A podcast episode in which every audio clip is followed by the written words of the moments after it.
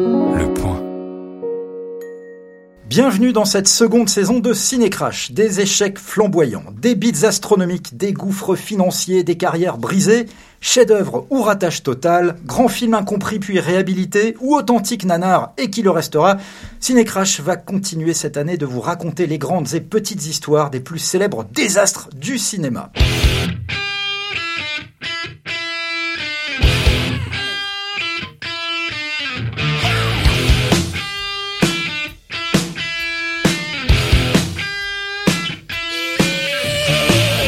Avec moi de nouveau cette année, les désastreux Yann Valentin, journaliste pour Télé Loisirs. Salut Yann. Hello tout le monde. Et François-Xavier Taboni qui revient lui aussi journaliste pour le site web Bande à part. Salut à vous. Voilà, évidemment quand je dis les désastreux, c'est évidemment de l'humour, je n'en pense pas. Mais bien sûr que si, c'est exactement ce que tu penses. Et aux manettes, aux manettes de l'émission, Quentin, notre talentueux réalisateur-monteur, que nous avons payé un bras et deux reins pour qu'il accepte de remplir avec un salaire tout de même de Alors les amateurs de bon goût auront évidemment reconnu en introduction de cette émission euh, le single Big Guns de ACDC. Big Guns qui est donc le, le titre que euh, le mythique groupe de hard rock australien a composé spécialement pour Last Action Hero. Last Action Hero, film avec lequel nous ouvrons cette deuxième saison de Ciné Crash blockbuster pyrandélien de John McTiernan avec Arnold Schwarzenegger en tête d'affiche. Yann qui a foncé au terme pyrandélien, on y revient. Euh, bref, ce film est un très très curieux mélange entre la comédie d'action démesurée, la parodie, la satire, le fantastique et une réflexion qui se voulait à l'époque postmoderne sur les conventions hollywoodiennes. Sorti le 8 juin 1993 aux États-Unis, le 11 août en France, Last Action Hero aurait dû faire définitivement d'Arnold Schwarzenegger l'empereur du cinéma de divertissement dans les années 90, le Jules César du popcorn, surtout deux ans après son triomphe mondial dans Terminator 2. Il n'en fut hélas rien, et de l'aveu même de la star prométhéenne, Last Action Hero lui vola son feu sacré et marqua le début de la fin de sa carrière au cinéma. Produit pour un budget largement excessif de plus de 100 millions de dollars, en incluant les frais marketing, le film n'en rapporta qu'à peine plus de 137 millions dans le monde, dont seulement 50 millions aux États-Unis. Une humiliation de la taille d'un T-Rex pour Arnold Schwarzenegger, et pour cause Sorti une semaine avant Last Action Hero, Jurassic Park de Steven Spielberg va dévorer tout cru le film du tandem John McTiernan-Schwarzenegger, un duo qui ne va donc pas, cette année-là, reproduire le miracle de Predator. Assassiné à l'époque par la critique, que reste-t-il aujourd'hui de Last Action Hero?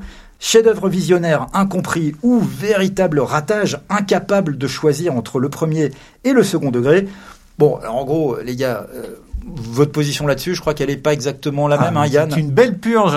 Ah oui, très voilà, comme ça c'est direct. Ah non. Et, et- et François-Xavier Moi, je serais, je serais incapable de choisir euh, aussi. Je, il reste des morceaux de McTiernan dedans qui font plaisir à voir, mais ça, ça va pas vers grand chose malheureusement. Bien, alors moi je suis quelque part plus du côté de, de François-Xavier, mais on, on reviendra tout à l'heure sur, sur... Et Yann va être le père fouettard de Last Action Hero euh, ce mois-ci, vous l'aurez compris. Euh, Yann, bah, d'ailleurs, puisque je, je suis dessus sur toi, si j'ose dire, est-ce que tu peux te lancer sur le pitch? Merci. Le bon, pitch on va de essayer, hein. Hero. Danny est un préado new-yorkais solitaire. Danny est fan de cinéma d'action et de Jack Slater, le super flic aux punchlines et aux aventures spectaculaires. Un soir, grâce à un billet magique qui fait des étincelles, Danny va se retrouver littéralement propulsé dans le nouveau film de son idole. Attention les dégâts. Slater Il n'est pas question que vous vous mêliez de ça, c'est compris? On attend un négociateur officiel et en attendant, on ne bouge pas Bien, alors en effet, euh, Yann, bravo pour ce, résumé extrêmement concis euh, du film. À l'origine de Last Action Hero, il y a un script écrit en 1991 euh, par deux très jeunes étudiants qui sont euh, tout juste sortis de l'université Wesleyan. Alors la Wesleyan University, c'est une fac d'art privée euh, du Connecticut, euh, assez prisée euh, euh, dans les milieux artistiques américains et euh, dont notamment est sorti euh, l'inoubliable Michael Bay, figurez-vous. Oh, super Voilà. Donc euh, bon, bah, c'est marrant Ah, d'ailleurs. ceci explique peut-être cela. Du coup. Mais il y a des connexions quelque part Mmh. entre euh, L'université entre- des gros bourrins. Très bien, on se fait des amis déjà dès les cinq premières minutes. Donc, Zach Penn et son camarade Adam Cronenbourg, ah pardon, Adam Leff, Humour. Action Hero, donc, euh, est le premier script de ces deux jeunes étudiants. Euh, évidemment, euh, dans le, dans le pitch de, de, de ce film, on sent l'influence un petit peu de La Rose propre du quart, de l'aveu même des, de, de, ces deux jeunes euh, garçons hein, à l'époque. La Rose propre du quart de, de Woody Allen, un film qui était sorti en 1985. Même si Woody Allen n'était pas non plus lui-même le premier à faire rentrer dans son film euh, des gens de l'autre côté d'un écran de cinéma. Buster Keaton avait déjà fait le coup du, du, personnage qui traverse un écran dans Sherlock Jr. en 1924. Mais euh, Yann, on peut dire quand même que Woody Allen euh, est, est, une influence du... du oui, enfin c'est une influence revendiquée par les deux et moi évidemment pour moi la, la vraie grosse influence c'est euh, Buster Keaton parce que c'est vraiment dans le film de Buster Keaton, Keaton rentre dans le film et euh, c'est un film pour le coup hyper, hyper expérimental, assez incroyable pour un film des années 20. C'est un film très étrange parce que c'est pré-griffithien, donc c'est très très compliqué à suivre. Il n'y a pas les codes du cinéma contemporain. C'est un film génial accessoirement. La Retour du cœur aussi. Et effectivement, ouais, donc en fait les deux mecs, euh, Adam Leff et Zach Penn, ils sont, euh, ils ont décidé de bouffer tous les films d'action des, des, années 80 et d'en faire une espèce de somme en la parodiant et en s'imaginant euh, qu'est-ce que c'est. J'adore le cinéma d'action. Qu'est-ce que c'est si je vais dans un film d'action et qu'est-ce qui va arriver. Et alors c'est une super bonne idée et donc ils arrivent, ils, ils vont à Hollywood. Euh, pour essayer de trouver euh, des gens qui pourraient l'acheter. Et ils ont vendu, et le, le, script a été vendu en une semaine à la Columbia pour 350 000 dollars. C'est leur tout premier script. Ouais. Mm. Et c'est euh, vraiment absolument miraculeux. Et donc, ils imaginaient Schwarzenegger depuis le début dans le personnage de euh, Arno Slater à la base. Qui a été donc rebaptisé Jack Slater. Qui a été rebaptisé Jack Slater par après 25 000 versions du scénario. Et donc, en plus des 350 000 dollars, ils avaient un potentiel bonus de 150 000 dollars si Arnold Schwarzenegger acceptait le rôle.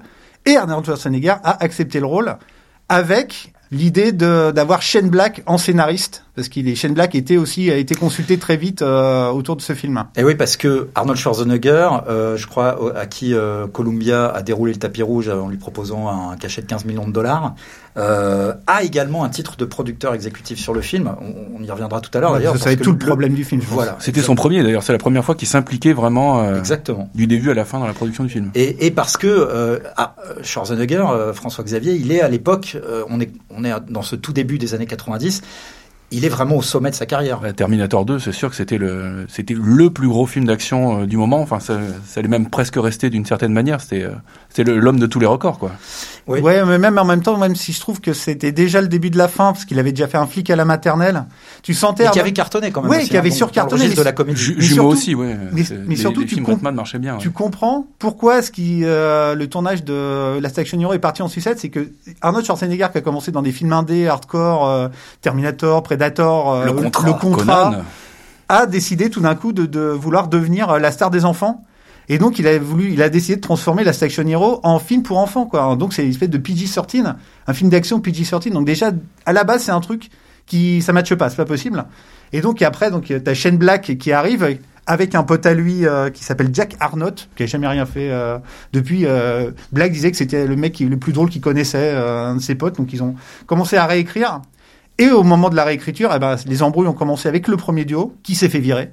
Donc Shane Black et Arnott ont repris le, script. Ils ont changé beaucoup, beaucoup de choses parce qu'à la base, dans le premier, le retour au monde réel arrivait vraiment à la fin du film. Là, ils l'ont fait revenir au milieu. Ils ont mis plein, plein de blagues euh, manifestement bien débiles, euh, voilà. Et après, donc, ils ont proposé le scénario. Ils ont donné le scénario à Arnold Schwarzenegger et à la Columbia et avec McTiernan qui arrive comme réalisateur. Oui, parce que ça, je crois que c'est Schwarzenegger également qui a imposé le nom de John McTiernan. Là, c'est pareil. On est encore donc dans ce début des années 90 où, dans sa spécialité, John McTiernan est aussi quelque part euh, encore au, au, sommet de sa carrière, même s'il sort quand même d'un échec commercial qui est celui de euh, Medicine Man. Euh, au, au tournage chaotique. Voilà, au tournage euh, chaotique. cela dit, au moment où, il, où McTiernan est embauché pour être réalisateur de Last Action Hero, je suis pas certain que Medicine Man ait été, était déjà sorti, ceci dit. Mais John McTiernan était à une époque de sa carrière qui n'a plus rien à voir avec aujourd'hui. Quoi. Il ah, était vraiment. Bah, il tournait des films déjà. Et il incarnait également ce cinéma d'action euh, euh, dont parle beaucoup le film, quoi, avec des scènes d'action démesurées. Euh, et avec une ambition, parce que il, faisait partie de, de l'écurie Joel Silver, comme Schwarzenegger à un moment aussi. Enfin, tous Joel ces gens Silver, se sont, le producteur, le producteur, pardon, tous ces gens se sont croisés, comme Chen Black aussi. Et oui. Ouais. Mais tous ces gens ont travaillé un peu sur les mêmes, les mêmes types de films, sauf que ceux de McTiernan avaient toujours un petit un petit supplément, c'est quelqu'un de très cultivé, euh, qui vient pas de, qui vient pas des, des, des, mêmes milieux que ces réalisateurs hollywoodiens. Donc il y avait toujours un petit côté pince sans rire, un peu d'humour. Il y a déjà de l'humour dans Predator euh, sous son Ah côté oui, bourrin. Il y a des pas mal dès, les premiers plans, il y a, il y a beaucoup d'ironie. Et, et aussi dans Piège de cristal. Et dans Piège de cristal, euh, bien sûr, oui, l'humour, bah, ne serait-ce que, que par le personnage de Bruce Willis. Et cet humour qui était déjà présent dans ces films fonctionnait déjà très bien. Sauf que là, ils ont poussé, enfin, comme pour tout le reste, d'ailleurs, les potentiomètres beaucoup trop loin et euh, Mais surtout, enfin, le résultat est déplorable. Pour moi, son plus grand chef-d'œuvre, c'est euh, la, la poursuite d'Octobre Rouge, une espèce de relecture du grand cinéma hollywoodien d'action, euh, ça, de perfection cinématographique absolue. Effectivement, avec cette trilogie-là, McTiernan, c'est un des rois, si ce n'est le roi du cinéma d'action des années 80. Donc la, la trilogie Predator, Predator, Piège de euh, cristal ouais. Et Octobre et Rouge. à la, à la C'est poursuite d'Octobre c'est littéralement trois chefs-d'œuvre. euh, C'est assez incroyable. Effectivement, avec Medicine Man, ça commence à devenir un peu euh, bizarre. Je pense que personne s'attendait à ce qu'il fasse un film comme ça. C'est pour ça que le film n'a pas dû très bien marcher. Et puis, en plus, euh, et Sean puis- Connery, je pense qu'il a, ça a été Le tournage a été horrible avec Connery qui disait que, enfin, McTiernan faisait, enfin, avait perdu le contrôle de son film, en gros. Enfin, c'était. Mais de toute façon, quand on revient à Predator, Predator, c'est un film miraculeux. Ça a commencé avec une sauterelle rouge euh, avec Jean-Claude Van Damme dedans, dans un costume dégueulasse. Predator, c'est un miracle Et déjà. puis un scénario complètement con Voilà. des frères Cash. Enfin, voilà. Enfin voilà. Et donc, bon, Oui, pour revenir à Predator, revenons à Predator. Donc, Arnold Schwarzenegger reçoit le script de euh, Black et de son pote et il il, euh, Il l'aime pas. Il l'aime pas du tout. Et alors là, il appelle en dessous en script doctor super connu, voire même un mec, un, un génie de- du scénario, c'est William Goldman, un double oscarisé pour euh, Butch Cassidy et le Kid et les hommes du président, s'il vous plaît. Donc c'est vraiment le mec a été payé un million de dollars pour un travail de quatre semaines. Et lui, pareil, il réécrit complètement. En fait, lui, il vient pour euh, humaniser euh, le personnage de d'Arnold Schwarzenegger et vraiment essayer de lui donner de l'ampleur. Enfin, tout le côté un peu le retour du fils et tout la la mort, enfin le côté un peu euh, crépusculaire qu'il peut avoir dans son personnage, même si c'est vraiment su- superficiel. C'est lui qui apporte ça. Il change les noms des deux personnages parce qu'avant euh, Jack Slater c'était Arno Slater et le, le gamin c'était Danny Goldman. Il devient Danny Manigan et il change aussi le méchant. À la base, le méchant était le vieux projectionniste qui sous Shane Black devenait l'incarnation du diable et euh, avec William Goldman devient un, un vieux Le monsieur, vieux pépé, euh, euh, un vieux, Oui, vieux un peu- papy. un peu gâteau Et donc le méchant devient euh, Bénédicte, le espèce de majordome tueur à l'œil de verre. euh, voilà. Et fabuleusement incarné par ah, moi j'adore. Moi je trouve que ces personnages, c'est l'acteur qui sauve le film. euh. Et avec aussi Carrie Fisher hein, qui aussi joue les script doctors et elle, elle va s'occuper des personnages féminins, donc elle a pas dû bosser beaucoup. Enfin, peut-être, mais ça a été coupé au montage. En tout cas. Et voilà, donc c'est vraiment. En fait, il y a toute la genèse du, euh, du carnage et de, du crash qui est là parce qu'il y a déjà trois scénarios différents qui se combattent les uns les autres pour un film d'action qui est censé résumer tous les films d'action en PG-13 pour les enfants de, de 8 ans. Donc tu fais, Voilà. euh, va y avoir un problème. PG-13, évidemment, pour nos amis qui ne sont pas totalement anglophones, PG-13, euh, quand, quand on lit le- le- l'expression, et ça veut dire aux États-Unis que le film est interdit aux mineurs de moins de 13 ans, non accompagnés d'un adulte. Voilà. Suis dans le film. Oh, oh la vache, ça a marché, je suis dans le film. En effet, Yann a bien résumé euh, le côté déjà chaotique au niveau de l'écriture de ce film. Alors, en attendant, le, le tournage euh, de Last Action Hero, euh, qui se déroule dans le courant de l'année 92, hein, il me semble. euh, Le feu vert est donné en août 92 par Ah, le bravo. patron de la Columbia, Mark Canton, Très bien, bra- bravo. et euh, Il y a il- notre limier sur ce coup-là. Il a déjà, et qui avait déjà, qui avait prévu déjà un budget com de malade avec des jeux vidéo, des jouets, des ah oui, de chaussures, dérivés, ouais. des, euh, des, des- des deals avec euh, avec Burger King à 20 millions de dollars. Et surtout à- va arriver le vrai premier gros problème en plus de, des problèmes dont on vient de parler, c'est le choix de la date de sortie. On est en août 92 et la date de sortie annoncée, c'est le 18 juin 1993. Et oui, C'est-à-dire neuf mois de prod pour un film comme ça, à 85 millions de dollars. C'est déjà suicidaire. Et le studio est inflexible là-dessus. Il restera inflexible pour des questions d'argent parce qu'ils vont perdre, ils avaient peur de perdre beaucoup trop de deals euh, de promo quoi.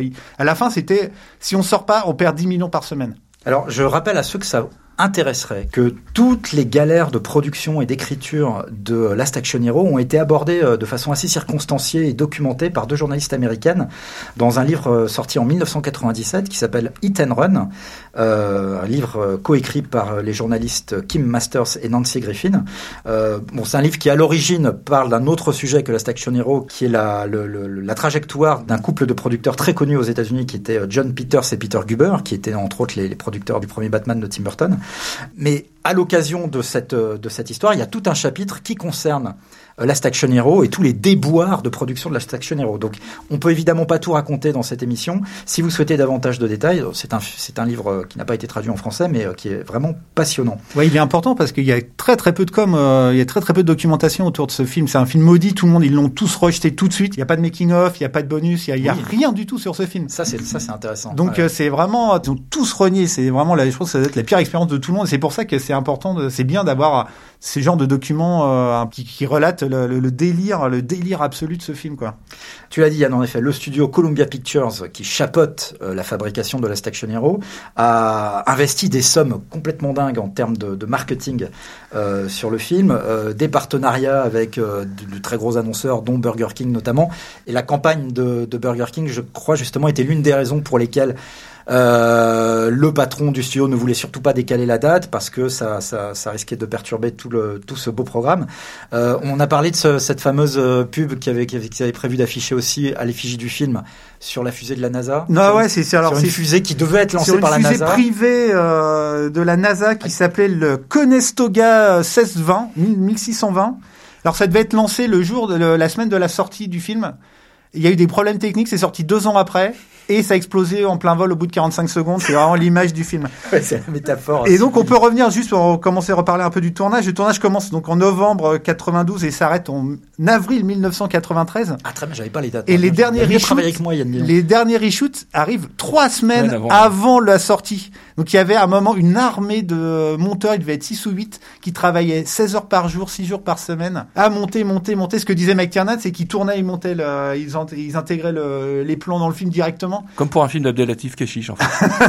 C'est une espèce de tournage complètement délirant et un montage délirant. Et en plus, alors cerise sur le gâteau, pour aller encore plus dans la, la folie du film, t'as quand même le, le producteur crédité Steve Ross a été payé un million de dollars pour sortir du film parce que le monsieur a été accusé de détourner l'argent de la production pour payer les call girls de l'X de la célèbre Eddie Fleiss, Ah mais oui. la Madame Hollywood. Et, et la petite, pour la petite anecdote, il y aurait des call girls dans le film qui feraient, euh, parce qu'il y a plein de, de Oui, oui, meufs super jolies et dans la scène la du scène vidéoclub. du, voilà, du vidéoclub. Bon, d'accord. Et cette vendeuse là, tu trouves pas qu'elle est beaucoup trop canon pour travailler dans un magasin de vidéo Oui, tu as tout à fait raison.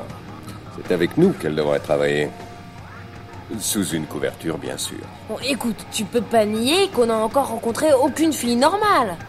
Y a que des super nanas ici. Tu peux me dire où sont les autres Celles de tous les jours? Elles existent pas, parce qu'on est dans un film. Non, c'est ça, la Californie. Et euh, voilà, donc c'est déjà le tournage, il part complètement sucette et manifestement après moi c'est juste ce que je pense moi du tournage c'est parce que Schwarzenegger en fait le McTiernan a complètement perdu le, le fil du film parce que c'est Schwarzenegger qui était arc-bouté sur son euh, PG-13 et, euh, Absolument. Et d'ailleurs, Schwarzenegger voulait prendre dans la décennie 90 le contre-pied de ce qu'il estimait incarner dans la décennie 80. Dans les décennies 80, ça lui posait aucun problème jusqu'au même jusqu'à l'aube des années 90, hein, avec Total Recall de Verhoeven et Terminator 2. Ça le dérangeait pas Schwarzenegger de, de tourner dans des films d'action euh, très violents, hein, euh, qui étaient donc eux classés R aux États-Unis. Euh, mais dès Terminator 2 d'ailleurs, je me rappelle, il avait insisté auprès de Cameron pour que le Terminator ne tue plus gratuitement des gens parce qu'il voulait désormais s'offrir euh, une, euh, se payer une image beaucoup plus grand public, familiale, et qu'il estimait que le blockbuster d'action des années 90 serait familial. Donc en effet, déjà, le, le verre était dans le fruit, et je pense que tu as raison, Yann. Le titre de producteur ou de, de producteur exécutif de Schwarzenegger sur Last Action Hero a énormément parasité le film, et là et là, je pense, se conduit vers un ton assez familial, assez neuneux quand même. Souvent, Enfantin, euh, oui, ouais. vraiment. Monumentale erreur. Le 1er mai 1993 a lieu le, le screen test, c'est-à-dire les essais avec un public euh, anonyme, euh, le même jour et au même endroit que les essais d'un certain Jurassic Park. Les- que, que les tests euh, publics. euh, Et donc les producteurs, les projections tests. les projections tests, les producteurs de la section Hero étaient super contents parce qu'il y avait plein de gens, ils pensaient que c'était pour eux, ils arrivent dans la salle, il y a personne. En fait, ils se rendent compte que tous les gens étaient allés voir Jurassic Park parce que ça commençait à avoir un buzz de malade. Et les retours sont tellement dégueulasses que le producteur déchire les petits papiers euh, qu'avaient laissés les euh, les spectateurs en commentaire. Et euh, malheureusement, il voulait garder ça vraiment ultra secret. Et un journaliste, Jeffrey Wells, il sort l'info dans le LA Times. Il annonce la, la projection dégueulasse, catastrophique. Et donc, c'est aussi un des trucs qui a lancé les gens, la, la réputation déjà atroce du film avant même sa sortie. Et en fait, la- le jour de la première, c'est quasiment une marche funèbre quoi. C'est t'as Shane Black qui disait on parlait pas du film, on parlait des petits fours et tout. C'était en plein ouais Jurassic Mania et eux ils sont arrivés à étaient tous persuadés que ça allait être un four et que c'était une catastrophe. Mais en, en Vas-y, plus, euh. cette projection s'est faite dans des conditions, enfin dans les conditions chaotiques qui ont suivi le, le tournage qui s'est terminé tard. Les- Une partie des dialogues n'était pas audible, le, le montage n'était pas terminé, donc le l'accueil du public était forcément euh, biaisé par la, la non finition du film. Donc on sent bien que le climat est déjà très lourd euh, quand le film s'apprête à sortir sur les écrans euh, aux États-Unis. Et globalement, il est très mal accueilli par la critique. Je vais juste me contenter de citer la critique du Los Angeles Times euh, sur Last Action Hero, donc, sur lequel le critique écrit, je cite, Mélange embarrassant d'action surproduite et de comédie décevante, cette virée lourdingue se distingue plus par la vigueur de sa campagne marketing que par le plaisir effectif qu'elle procure. En effet, je pense que en amont de sa sortie, euh, Last Action Hero a commencé à agacer quelque part euh, les, les observateurs du milieu euh, par son gigantisme revendiqué, euh, par les, les, les, les rumeurs qui, qui ne cessaient d'affluer sur euh, le gaspillage d'argent et d'énergie euh, euh, autour du film, que ce soit dans ses réécritures ou dans son tournage. Euh, et je crois que le positionnement marketing de Columbia Pictures était agaçant également pour la presse à l'époque, parce que je crois que euh, le patron du studio insistait vraiment sur le fait que c'était Last Action Hero qui allait être vraiment le grand coup de l'année 1993. Euh, et, et- et à ce sujet, je crois que je pense que le profil plus bas de Jurassic Park lui a bénéficié. Euh, même Bill Clinton euh, va être étonné apparemment de l'accueil critique désastreux de Last Action Hero et euh, il va se demander publiquement pourquoi les critiques sont tellement dures avec le film alors que lui il l'avait bien aimé. Et de fait, premier week-end pour Last Action Hero, je sais pas si tu as les chiffres toi Yann. Premier week-end c'est 15 millions de dollars. Voilà, donc c'est une défaite. C'est une défaite alors que Jurassic Park est sorti ouais, une semaine avant et ils font euh, 38 millions de dollars euh, la deuxième semaine donc ils, ils défoncent complètement. euh, Ouais, se fait bouffer tout cru. ouais. Et au niveau promo, euh, ils sont même allés jusqu'à faire une, une bande-annonce de 3 minutes de, pour un budget alors euh, incompréhensible de 750 000 dollars. Ok. Catastrophe et en plus ça, effectivement il y a un côté complètement mégalomane avec la, la, la poupée gonflable géante d'Arnold Schwarzenegger Ah oui. à New York. En fait qui a posé beaucoup de problèmes parce que la première euh, dans la, la première il y en a eu deux des poupées euh, gonflables géantes qu'on pouvait qu'on qu'on voit un moment dans et le qu'on film. voit dans le euh, film, qui sont récupérés dans le film et qui ont servi de promo euh, à New York, qui ont été mis à New York pendant le tournage, qui était une scène à New York. Sauf que t'avais Arnold Schwarzenegger qui avait un flingue et un bâton de dynamite, et on était en 93, juste après les premiers attentats du World Trade Center, donc ça n'avait pas passé du tout à New York, ils n'étaient pas contents. Donc ils ont été obligés de refaire le, la poupée avec euh, une poupée géante de 30 mètres avec un badge, et après ils l'ont réutilisé à Cannes. Je sais pas si vous, il y avait euh, cette époque-là où c'était vraiment la folie des grandeurs. Et à Cannes, Arnold Schwarzenegger, il va battre le record d'interviews en 24 heures, 94 interviews. C'était en fait il y a une espèce d'abattage, abattage, abattage. C'est pour ça aussi que je pense qu'il y a une. C'est aussi hein, le rejet, il vient aussi de là. Et c'est surtout le film hein, quand même. Schwarzenegger, star numéro un des temps postmodernes, est dans la vie exactement le même qu'au cinéma. C'est à main nue qu'il affronte ses admiratrices, ses nerfs et ses muscles d'acier se rient des féroces équipes de télévision, il survit aux plus terribles assauts des journalistes. Il est à Cannes, mais le festival, il s'en soucie surtout pour lancer ce qu'il annonce déjà comme le film le plus populaire de l'histoire du cinéma. C'est très important pour moi d'être à Cannes avec mon film parce que Cannes devient pour deux semaines le centre du show business, de l'industrie du spectacle et de l'industrie du film. Tout le monde se rassemble ici. C'est l'endroit idéal pour démarcher, vendre et promouvoir un film. Il n'y a aucun autre endroit au monde comme Cannes et c'est la raison de ma présence ici aujourd'hui pour dire au monde entier que mon film sortira cette année. Schwarzy, comme on dit, a déjà battu tous les records de recettes. Avec ce colosse de 23 mètres aux muscles de plastique, il s'est déjà surpassé. Mais l'idole gonflée et fragile et éphémère, ballottée par le vent d'Est de la baie de Cannes. Mon enquête personnelle m'a permis de mettre la main sur les chiffres d'entrée en France de la Station pas 1 900 000 entrées. Bah, ce qui est pas si mal, hein, cela dit. euh, comparativement, le film, c'est moins. Merde. c'est mon portable, bien sûr. Musique d'ascenseur, merci. Qui était en mode avion. Excuse-moi de cette interruption du son. Euh, au box-office américain, donc Last Action Hero se fait complètement laminer par Jurassic Park. On comprend que les critiques n'ont pas aimé, que ça a probablement euh, énormément refroidi le public, mais dans le fond, euh, ça ne nous dit pas exactement pourquoi ce film s'est planté, euh, pourquoi ce qui devait être euh, l'apogée finalement de la carrière d'Arnold Schwarzenegger, pourquoi ce film qui devait peut-être redéfinir les codes du cinéma d'action des années 90, pourquoi ce film n'a pas trouvé son public, pourquoi il s'est planté. On rappelle encore une fois que en cette année 1993, euh, il y a déjà un, vivier de, jeunes acteurs qui commencent à émerger et qui vont s'imposer plus tard dans le cinéma de divertissement, euh, qu'il soit du cinéma d'action ou pas d'ailleurs. Euh, je, je pense à Keanu Reeves qui a déjà cartonné en 1991 avec euh, Point Break, Euh, Brad Pitt, Nicolas Cage, Will Smith. Ils sont pas tous forcément encore des méga stars, mais ils sont là. Arnold Schwarzenegger, il sait très bien que euh, malgré le triomphe absolu de Terminator 2 dont il sort en 1991, euh, il sent que le vent est en train de tourner euh, pour le profil d'acteur qu'il incarne. Ouais, surtout parce que eux, c'est des vrais acteurs et pas lui, quoi. Et bim, dans ta face, Ah, Arnold. parce Tu que avais c'est- pas vu venir cette petite vanounette. C'est euh, un des Valentin. gros, euh, c'est un des gros problèmes du film, c'est que Arnold Schwarzenegger joue euh, une espèce de personnage de euh, fiction qui découvre, euh, qui prend conscience de sa propre existence et de sa propre, euh, comment dire, de sa propre non-existence en même temps. Donc c'est euh, c'est un truc qui doit être assez subtil et tout. Alors lui avec son accent euh, allemand incompréhensible en, en anglais et, euh, et sa, sa carrure, euh, enfin c'est pas du tout un acteur. Arnold Schwarzenegger, euh, Schwarzenegger c'est une idée ou c'est euh, C'est une présence. une ouais, icône, ouais. c'est une présence. Et là, c'est le truc, euh, ce personnage est absolument pas fait pour un acteur comme comme lui. Il y a un moment, euh, c'était euh, euh, Michael Keaton qui était pressenti euh, un moment pour le film. Je trouve que ça aurait été beaucoup plus intéressant d'aller faire euh, un truc comme ça. Mais Bah, ça a été fait, mais c'est Birdman, mais c'est plus Ouais, tard. et c'est vachement intéressant. Mais ouais, c'est le, le côté euh, équilibre in- introuvable et qu'ils ont jamais réussi à trouver parce que le film allait dans plein de directions opposées. Parce qu'en fait, on est même par moment dans des films comme Les As, quoi. T'as l'impression. Les As, donc les, Les- le- les le- réalisateurs y a-t-il de Y un a-t-il un flic pilote dans l'avion Y a-t-il un flic pour sauver la reine qui est sorti un peu avant T'as l'impression que les scénaristes ont vu le film. Je pourrais même aller jusqu'à la manière forte de John Badham avec euh, James Woods. James Woods et Michael J. Fox. Je trouve que les scènes à un moment à New York avec le, le côté la- la- la- l'acteur qui est poursuivi par un tueur et tout, c'est ça date de 91. T'as l'impression aussi que les mecs ils l'ont vu et qu'ils ont dit ah on va faire un peu comme ça et tout. C'est pas mal d'ailleurs la, la Ça manière marche forte. mieux, ouais. Et euh, voilà, et en fait, euh, ouais, t'as un côté Elsa Popine, tu pourrais même dire de le magnifique, on pourrait même penser au magnifique de euh, avec Belmondo, la scène où dans, dans du placard où, il, où toi il tire et il y a forcément un tueur dans le placard, ça me fait penser à le gag génial où, il tire euh, sur un palmier et t'as 20 000 mecs qui tombent dans le magnifique, quoi. Toi, c'est exactement ce genre de décalage. En même temps, tu sais pas ce qu'ils veulent faire.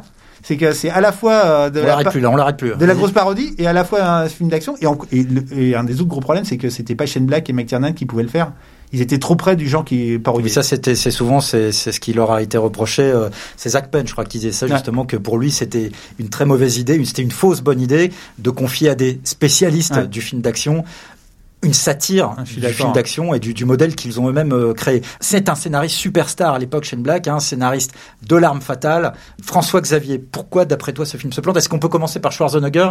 Est-ce que pour toi c'est ça, le- c'est le péché originel du film, c'est de, c'est le choix d'Arnold Schwarzenegger dans, dans un rôle qui était pour lequel il n'était pas forcément taillé? Moi, euh, Schwarzenegger en lui-même me choque pas tant que ça. C'est plus les orientations qu'il fait prendre euh, au film, comme le, le disait Yann tout à l'heure. Après, euh, son petit son petit côté euh, pince sans rire pour euh, pour pour jouer sur son nom, ce genre de choses. Je trouve que ça marche euh, finalement euh, pas si mal. Il le fait bien quand il arrive, en, tout cas au tout début du film, quand il joue euh, Jack Slater, quand il arrive, qu'il marche sur les voitures, tout ça. Qui est, qui est la séquence d'ouverture Ouais, du film. vraiment hein, d'ouverture du film, ouais. directement dans le film, dans le film. Ouais. est le film- Ça, ça marche pas mal en fait. de Jack Slater. En fait, ça marche pas mal comme un court métrage finalement. Toute, toute cette parodie là, pendant, allez, on va dire 10 minutes, un quart d'heure si on est gentil, ça, fonctionne assez bien. Le problème, c'est que le, le film va pas beaucoup, beaucoup plus loin que ça après. Et sa prétention à vouloir résumer le cinéma euh, d'action des années 80, ça se limite encore une fois. Je vais revenir au, au nom du producteur euh, Joel Silver, mais tous ces gens ont travaillé avec lui et on a l'impression de voir juste une parodie de film Joel Silver. Et le cinéma d'action des années 80, c'est pas juste euh, Silver non plus. Il s'est passé d'autres choses quand même. euh, et surtout une parodie pas drôle hein, ça, les et en plus, oui, euh, et- très infantile, quoi. Et t'as la, et t'as la, la suspension d'incrédulité, comprend Alors, quand même qui n'arrive jamais. La tronche dans le film parce que tu comprends. T'as, t'as même, c'est, c'est un des, un des éléments qui fait que plein les exégètes de McTiernan adorent le film et le défendent. Ils expliquent que même le, la, la réalité de Danny, c'est pas la réalité. euh, S'il y a un autre film, c'est la rencontre du cinéma des années 90 avec le cinéma des années 80. Pour moi, ça marche pas parce que le film a été tourné en 92 et que le cinéma d'action des années 90, c'est vraiment, il a explosé avec, euh, c'est le cinéma, l'arrivée du cinéma indépendant qui phagocyte et qui qui pulvérise tout ça avec Tarantino aussi. le- le- L'ombre, euh, le réservoir dog de Tarantino est sorti euh, un an avant la, de manière complètement confidentielle, mais un an avant Last Action Hero. Et ça, c'était le film révolutionnaire. C'est le film qui a révolutionné les années 90 dans le cinéma d'action, je trouve. Et pour moi, il y a euh, une révolution, mais négative malheureusement, c'est Don Simpson et Jerry Bruckheimer qui font leur deuxième naissance dans les années 90 avec les films de Michael Bay, que ce soit Bad Boy et compagnie, qui annoncent encore autre chose, un cinéma encore un peu quand même plus décérébré, avec euh, aussi beaucoup de blagues et en même temps un esprit de sérieux euh, assez assez concernant, c'est des, des histoires de, de famille, tout ça, enfin très euh, très lourdes. Et à sa manière, euh, Hero amène déjà un peu ce côté justement débile, justement par le côté euh, le côté Zaz.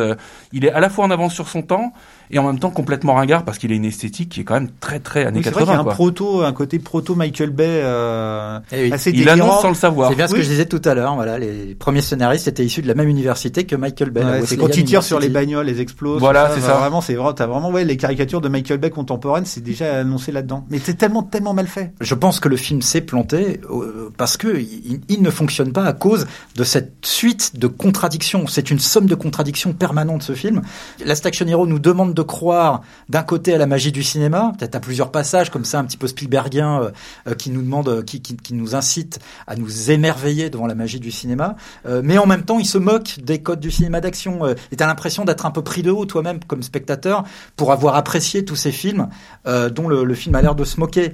Euh, Et surtout, c'est super prétentieux. Ça, ça a aussi des références. T'as un côté assez prétentieux. Hamlet, euh, au septième saut, ça qui te balance Le- ça. beaucoup de musique classique. euh, oui, oui. Ça, c'est une autre contradiction, en effet. C'est un film qui, de par son positionnement PG-13, comme on l'a dit, et, son, et sa cible familiale, comme, comme le voulait Schwarzenegger, c'est un film qui, a priori, enfin, essaye de parler aux enfants, aux enfants qui auraient l'âge d'ailleurs de, du personnage de Danny.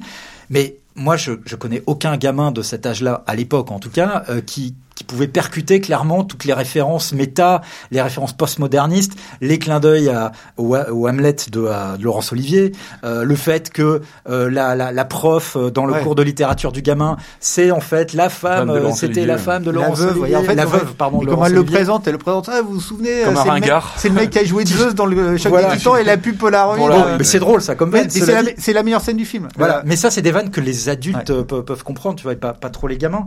Et je pense en effet qu'il n'y a pas grand-chose qui tient debout en fait dans ce film. Pour, pour moi, un, un gamin de 11 ans, puisque c'est l'âge du personnage de Danny, ne réfléchit jamais aux clichés dans un film. Et quand Danny passe l'écran pour entrer dans le film de Jack Slater, il passe son temps à décoder tous les, toutes les ficelles, tous les, tous les Ah, poncifs, etc. jusque-là, effectivement, il est trop. Bah, Mais c'est un peu. à euh, 11 ans, tu te poses jamais ces Ouais, c'est questions-là. un peu la même problème avec le personnage de Furlong dans euh, Terminator 2. euh, Je trouve qu'il est beaucoup trop, euh, il est beaucoup trop jeune pour euh, son personnage. Et en fait, tu comprends pas qu'est-ce que ce film parodie exactement. De quoi ce film est-il la satire? Euh, Et je- j'en j'en veux pour preuve toute la séquence dans le commissariat fictif où entre Jack Slater, donc joué par Schwarzenegger, et le petit Danny. Euh, euh, Slater donc amène Danny dans cette espèce de commissariat complètement euh, euh, surluxueux, euh, complètement surréaliste, où se côtoient des créatures. Il y a même une créature de dessin animé échappée de Roger Rabbit.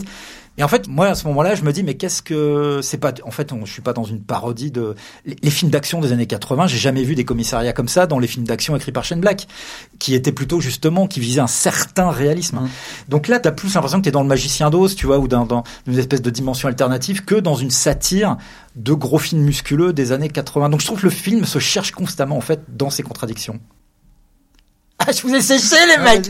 Bim, plus rien. Non, non, mais c'est vrai Que le, le, le- c'est- c'est- c'est- j'y pense maintenant que tu me le dis, mais la vision de ce commissariat, on dirait, un- on dirait une, euh, comment ça s'appelle, un, un centre de fitness en fait. C'est vrai que ça- Oui.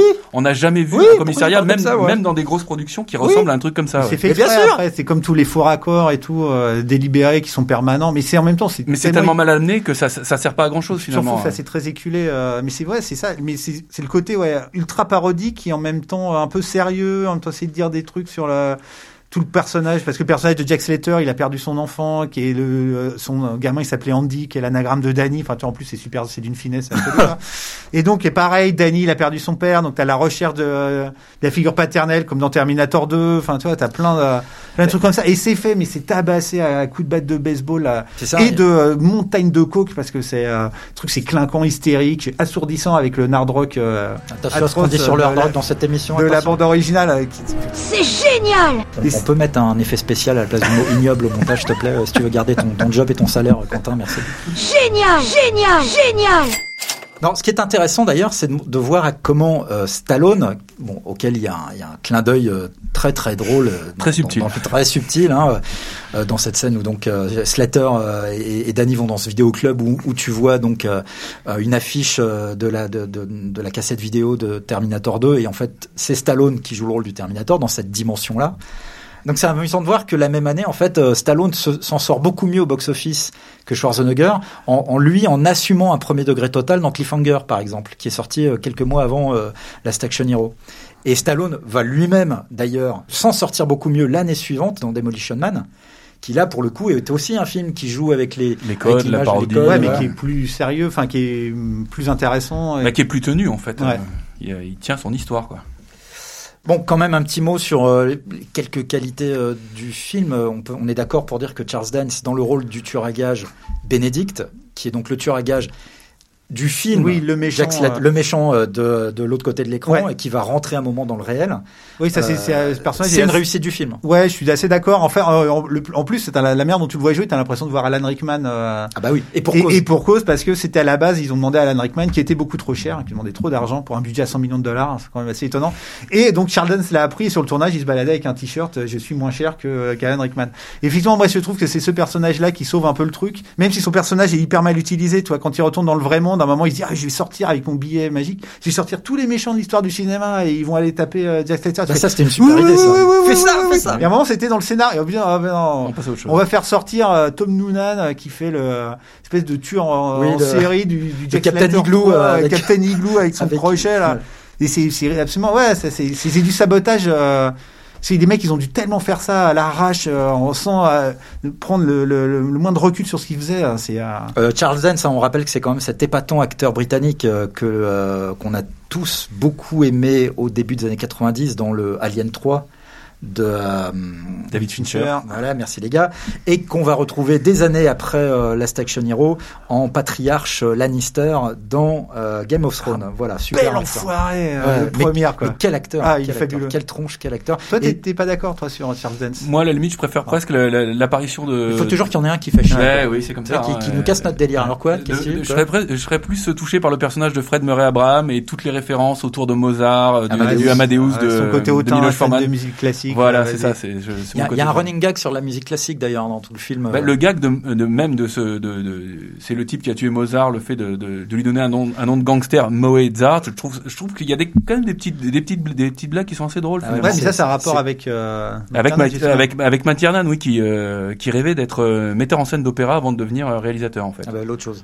Et et ben, il y a des blagues comme ça dans, dans Octobre Rouge aussi. Enfin, c'est quelque chose que, que lui aime beaucoup. C'est le côté intello de McTiernan en fait, hein, euh, qui est d'ailleurs en totale contradiction avec le film.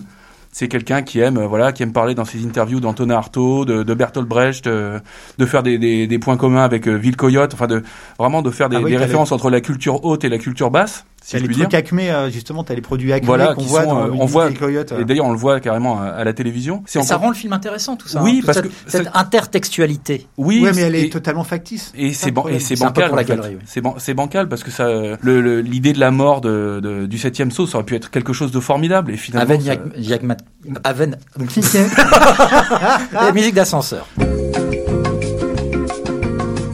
Aven, Aven, Ouais, putain, bah, vas-y Yann, hein, je m'en fous. Avec euh, Ian McKellen euh, qui sort euh, de l'écran dans une des plus belles scènes de- du 7 saut, une des plus belles scènes de l'histoire du cinéma.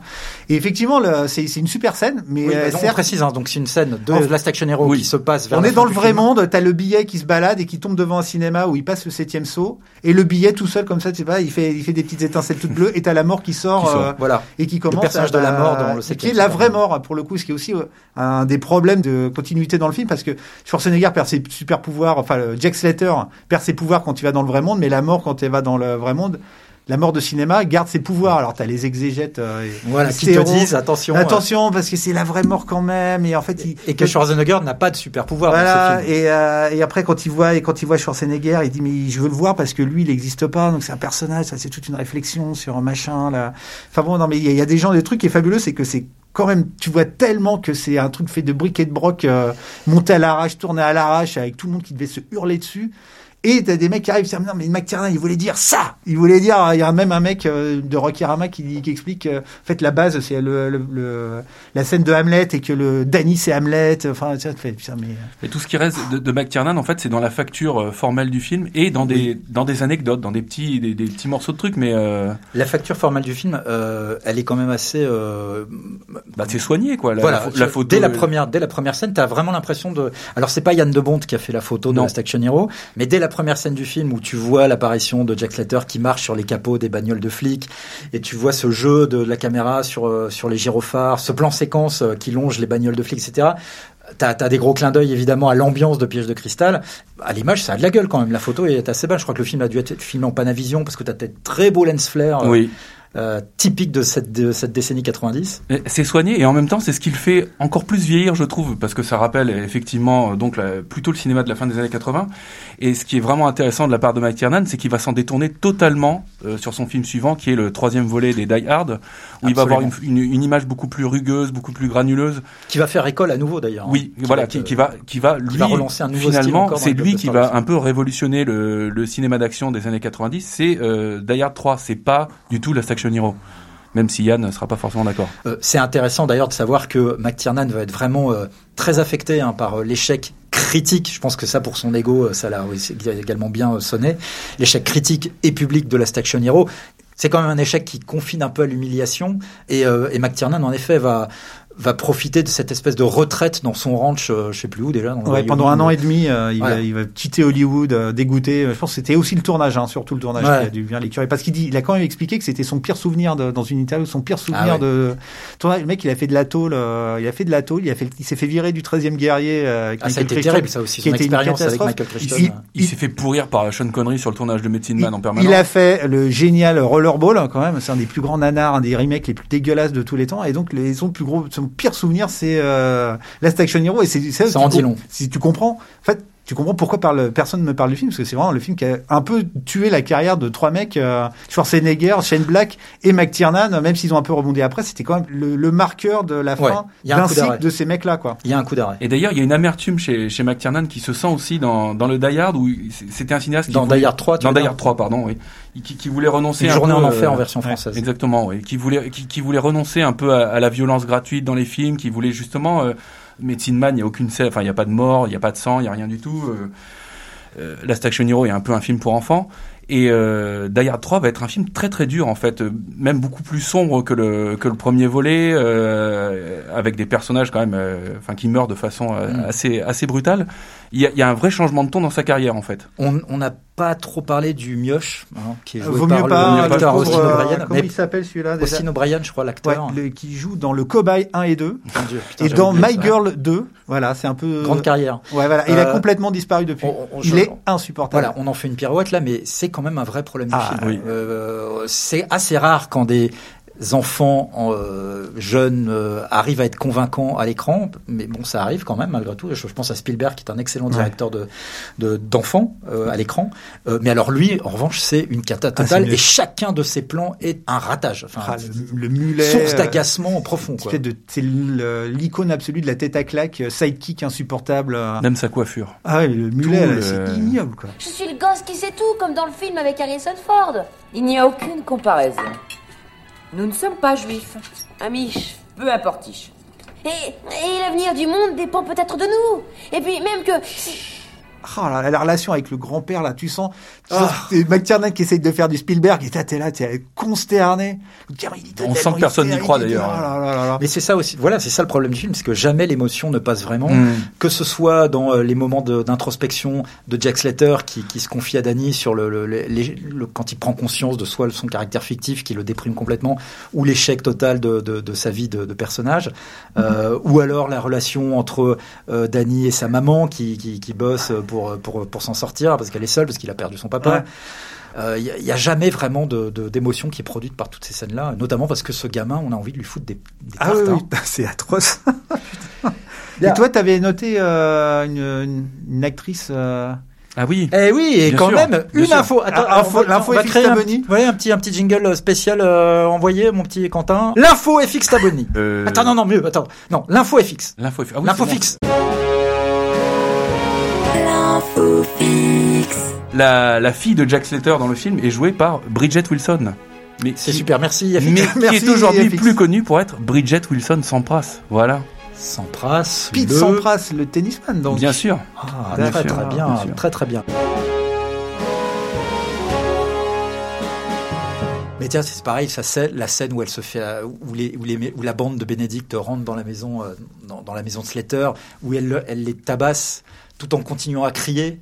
Tu vois, tu comprends pas en fait le, le- pareil quoi. C'est une espèce de contradiction entre pour- pourquoi elle se met à crier sans arrêt pendant qu'elle les tabasse. Enfin bon bref, c'est c'est voilà, c'est c'est Mais en fait, tu passes ton temps à ça, à te demander, mais qu'est-ce qui, c'est quoi, c'est pourquoi cette scène elle s'enchaîne avec celle-là? Pourquoi le, le chat en dessin animé, il est pas dans les autres Jack Slater, vu que le gamin il le découvre en disant, Hmm. Eh, mais il y a un chat. Alors que l'autre, Alors qu'on dit qu'il a été remplacé, qu'il devait revenir. le euh, chef dit, ah, mais c'est mon meilleur élément. Donc en Hmm. gros, c'est un pote de, genre de Jack Slater, mais en fait, non, enfin, tiens, Ah, le chef, le chef joué par cet acteur Ouais. black euh, qu'on a vu euh, notamment dans 48 heures. hein, je- pardon, j'ai oublié le, le nom de l'acteur, hein, qui, est- qui donc euh, là aussi, c'est c'est censé être un gag. Frank McRae. euh, Frank McRae, voilà, exactement.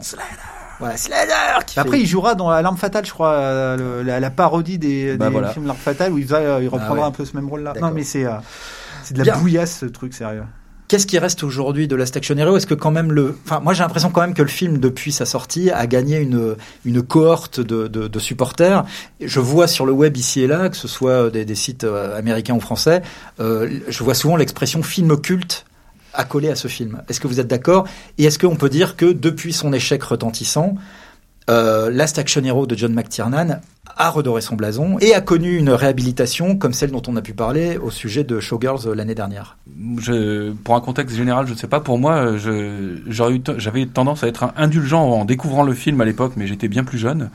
Et je dois dire que la, la, la cette deuxième ou troisième vision euh, maintenant fait que, pour moi, le film raconte plus rien en fait. Il a, c'est, il est symptomatique de pas grand chose. Enfin, c'est, c'est un film en vase clos. euh, Tu peux pas même, tu, tu dirais même pas qu'il est quand même, qu'il était visionnaire et qu'il a annoncé toutes ces, non, parce tous qu'il ces a, films popcorn euh, postmodernes, Bah, il comme annon- Scream de, Mais de il a annoncé, Wes Craven. il a annoncé euh, globalement que des conneries en fait. Donc euh, il a rien annoncé de positif pour moi et, et il enterre pas grand chose. Enfin, euh, non, je trouve ça assez, assez triste même. Enfin, effectivement, c'est devenu un film culte parce que quand tu vois euh, tous les journalistes, les jeunes journalistes ou qui, euh, les youtubeurs euh, qui parlent du film, c'est en général des gens qui l'aiment beaucoup, qui ont découvert quand ils étaient jeunes, qui ont une énorme tendresse avec avec euh, avec ce film, qui idolâtrent euh, John McTiernan. euh, J'entends même certains qui t'expliquent que Rollerball c'est un chef-d'œuvre sur la Révolution. Enfin voilà, ça. Donc euh, t'as aussi un peu une espèce de, une espèce de néopolitique des auteurs, un peu neuneux, qui fait que tu défends McTiernan à fond. Et t'as aussi le côté euh, espèce de euh, côté Disney euh, d'attraction de Disneyland. Quoi. Mmh. C'est euh, t'as 38 morts, mais à chaque fois il y a des, des plans où tu vois euh,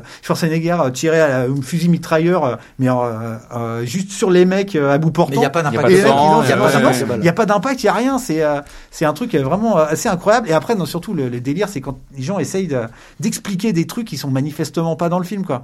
C'est euh, Ah, ça. ça, c'est la beauté de l'analyse euh, Oui, cinématographique. non, mais on dépasse, là, ça dépasse. euh, on n'a même pas parlé de la, la séquence avec Léo Le Prout, le- le- Oh l'enterrement du mafieux Léo vaut- Le vaut- Prout. vaut qui- mieux je pense que c'est pas le, ce le- gag sort. le summum de la carrière de John McTiernan. Cette, scène est tellement longue en plus. Ah oui, c'est interminable. C'est Ouais. et en plus le truc, le, le- finalement le truc le plus drôle, c'est qu'à la fin, il se termine dans une espèce de lac de pétrole avec des dinosaures. Des dinosaures, autour. oui. Et t'as le côté un peu près. euh, T'as un, dinosaure gonflable à l'arrière-plan. Et euh. euh, tu, tu sens le côté prédestiné de se faire bouffer par Jurassic Park. C'est totalement involontaire. En fait, c'est effectivement le coup, il a un côté visionnaire, Donc mais c'est totalement génial. involontaire. mais les- pour revenir sur les parodies, t'avais déjà, toi, le, le- un flic, y a-t-il un flic pour sauver la reine Ou les films des As, Et déjà. Hot Shots, avant. les Hot Shots. Les- et euh, toi, Hot Shots, le deuxième sortait Oui. la même année et d'ailleurs. donc, en toi, c'est 93. ces films, ils ont essayé Et de faire ça. drôles. Ils ont essayé de faire ça parce que eux, ils ont de la parodie pure avec des gags visuels. Et il y en a dans le, le truc avec les, les, les Doberman et les- tu te demandes, mais qu'est-ce qui vient foutre là, Ah ce oui, c'est gag-là, quoi complètement hors sol. et voilà, c'est ça. C'était, ce film, le film passe son temps à aller dans une direction et à être flingué par un truc qui a absolument rien à voir pour essayer de revenir dans la dernière. Et le pire étant euh, les scènes de trauma de, de Jack Slater avec son gamin euh, et le tueur. euh, C'est, c'est quand même c'est, complètement artificiel alors que c'est en fait il a perdu son gamin. euh, le tueur tue son gamin à la fin d'un des films. Tu te dis, ah, mais tiens, déjà c'est dans un vrai film hollywoodien, un blockbuster, ça c'est jamais ça, Ça arrive. n'existe pas, ouais. Donc sais, c'est, c'est des mecs, qui- c'est euh, une espèce de cadavre exquis euh, débile euh, sous coke, euh, sur, sur euh, sous coke. Mais qu'est-ce que c'est? Mossa. Celui que Persévère a tué Ouais, Jack, c'est ça. Vous appréciez la musique classique? J'en sais rien. Je crois que oui. Waouh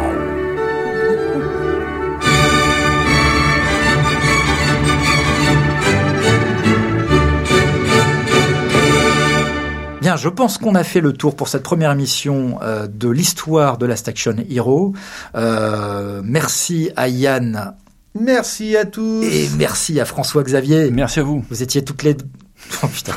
Vous étiez toutes les deux en grande forme, Euh, les filles. pas merci, en fait, Euh, pour euh, décrypter euh, l'échec euh, retentissant de euh, Last Action Hero. On reviendra dans un mois, bien évidemment, avec un film qu'on n'a pas encore déterminé, mais sachez que euh, Oh ça- c'est du lourd, c'est du lourd. c'est du, c'est du lourd, du très lourd et du gros lourd. Merci à tous, merci à Quentin pour euh, cette euh, belle rentrée. Pour effectivement ce magnifique pantalon. Oui, Euh, de quelle couleur C'est plusieurs couleurs en fait. hein, C'est un peu comme le truc sur internet où tu sais pas de quelle couleur c'est la, Oui, la on robe, un, pantalon pantalon. kaléidoscope. En fait, c'est- c'est très très très curieux. On vous enverra des photos sur le site. Merci à tous. À dans un mois. On est content de vous retrouver. On espère que c'est réciproque. Et on se quitte sur, euh, bah, allez, euh, encore un petit coup d'ACDC, s'il te plaît, Quentin. Ah. Allez. Et appuie sur le champignon, Marcel.